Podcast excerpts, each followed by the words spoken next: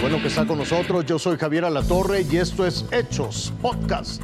En Estados Unidos declaran culpable de todos los cargos al ex policía acusado de asesinar al afroamericano George Floyd. La vacunación de maestros, algunos viajan muchos kilómetros con tal de regresar a clases. El mapa delictivo de la Ciudad de México y la zona conurbada desde la óptica de los conductores de autos de aplicación. El jurado tardó solo 10 horas. Su veredicto, el ex policía Derek Chauvin culpable de tres cargos. Homicidio no intencional en la comisión de un delito. Homicidio intencional. Homicidio no intencional con desprecio por la vida humana.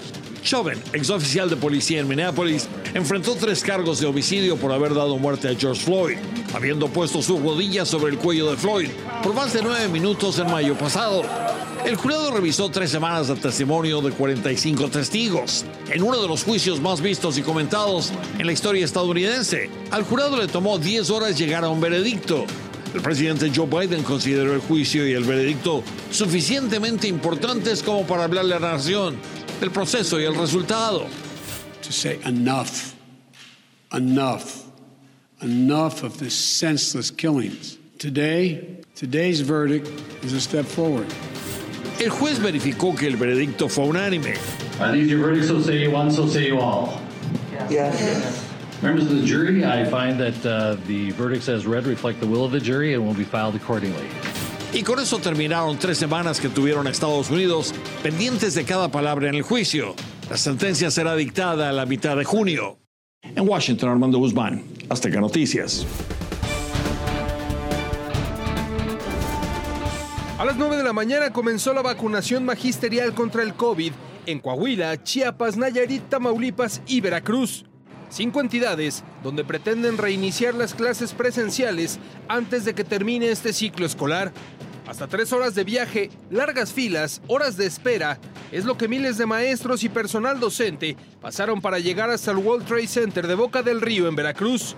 Todo vale la pena para ser inmunizados. Yo vengo de- desde ayer en la tarde. Afortunadamente tengo familiares en Medellín y ahí, este, ahí pasé la noche y temprana, a temprana hora llegué aquí a las 5. Reynosa, Nuevo Laredo, Matamoros, Tampico y Ciudad Victoria cuatro municipios más tamaulipecos fueron las sedes para inyectar a partir de hoy a miles de maestros y personal administrativo del sector educativo público y privado de nivel básico, medio superior y superior. Ya, ya, ya se necesita ya otra vez incorporarnos a la escuela regularmente y pues para convivir con nuestros niños.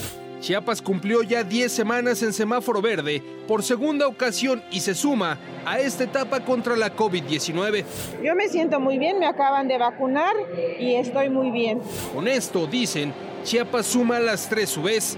El color verde, todos los docentes vacunados y tres, la voluntad de padres de familia para regresar a la escuela de forma presencial. Azteca Noticias.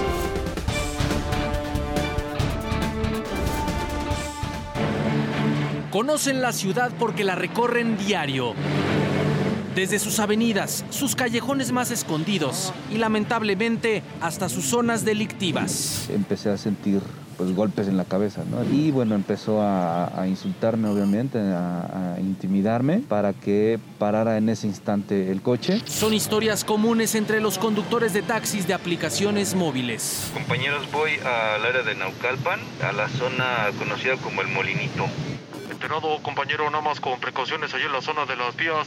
Ahí está medio caliente la zona. Conductores de aplicaciones móviles cansados de la inseguridad han creado el mapa geodelictivo de la Ciudad de México y el área metropolitana. Hoy en día hemos hecho mapas de zonas de alto riesgo donde pues realmente es muy difícil entrar a esa zona porque no sabes si, si vas a regresar, ¿no? Con iconos de diferentes colores, han destacado zonas de asaltos y de homicidios de conductores. Desgraciadamente este mapa lo hemos realizado en base a experiencias, ¿no? Es triste decirlo, ¿no? La principal, Ecatepec, este, Nesa, Coacalco, Chalco. Pero en el mapa también han marcado colonias y alcaldías capitalinas. Te podría decir que una de las alcaldías donde hemos tenido un poquito de, de- de- de más delincuencia contra nosotros pues podría ser la, la Gustavo Madero. Cada Cada servicio en estas zonas se realiza bajo el riesgo y responsabilidad de cada conductor. Tan solo en la Ciudad de México hay más de 40 mil conductores de este tipo de plataformas que hoy buscan diversas estrategias para abrirse camino en medio de la delincuencia.